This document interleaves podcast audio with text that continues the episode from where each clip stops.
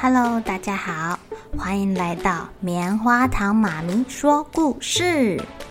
我是棉花糖，很高兴在这里跟大家分享一些好听好玩的故事。偷偷预告一下，每个礼拜五啊，棉花糖妈咪会跟大家讲一系列的原创故事。身体大公司要告诉大家，我们厉害的身体是怎么运作的哟，千万不要错过了。也欢迎小朋友在听完故事后，把你想到的画面给画下来。棉花糖妈咪会把它放在粉丝专页上面，让更多小朋友可以分享你的创意哦。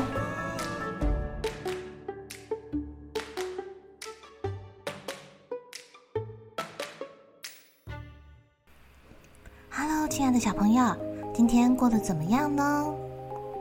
棉花糖妈咪每个礼拜六都有办音乐好好玩。欢迎大家来跟泡泡哥哥、露露弟弟还有其他小朋友一起学音乐、玩钢琴。今天啊，棉花糖妈咪来讲一个成语故事好了。这个成语故事叫做“对牛弹琴”。啊，对牛弹琴会发生什么事情啊？传说在春秋战国时期呀、啊，有一个非常有名的音乐家，他就叫做公明仪。琴很好听哦。有一天啊，他就走在路上，看到了一头正在吃草的牛。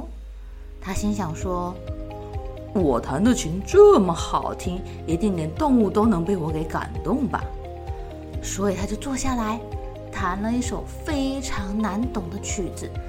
那个技巧啊，哇，连很会弹琴的人看到啊，都自叹不如。要是不太会弹琴的人看到，一定觉得他超级厉害的。可是，这这个老黄牛无动于衷，哎，继续在那边昂昂昂昂昂吃他的草。公明仪觉得怎么会这样？于是他换了另外一首曲子，更激昂的曲子。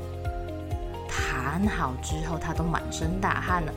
这个黄牛居然还是不理他，哎，继续啊昂昂昂昂吃他的草。公明想说：“哈，这种激动的不行，那来点温柔的吧。”他就弹了一首温柔的曲子，听到的人啊都会很陶醉在他的音乐声中哦。可是老黄牛无动于衷，不动如山，继续昂昂昂昂昂吃他的草。哎呀，公明仪快被他打败了！怎么会这样啊？他弹了一首又一首的，啊，一边弹一边观察那个牛，发现啊，那个牛连理都不想要理他。他很失望，哎，抱起琴来就要走了。后来有人跟他说：“哎呀，先生。”你弹的曲子，这个牛根本就听不懂呀！它是一头牛，你说牛最喜欢什么呢？牛对什么最在意呢？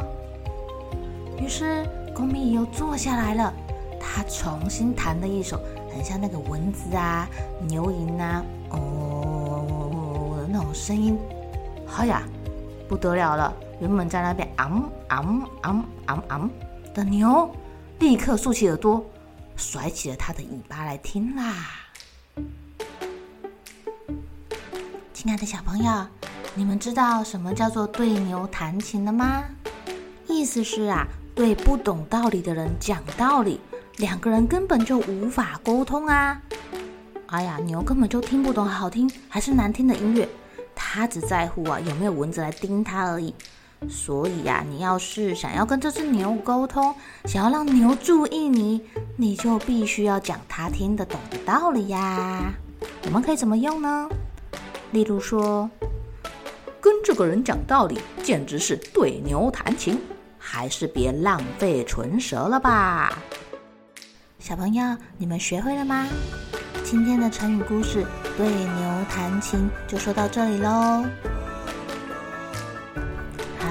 小朋友该睡觉了，一起来期待明天会发生的好事情吧。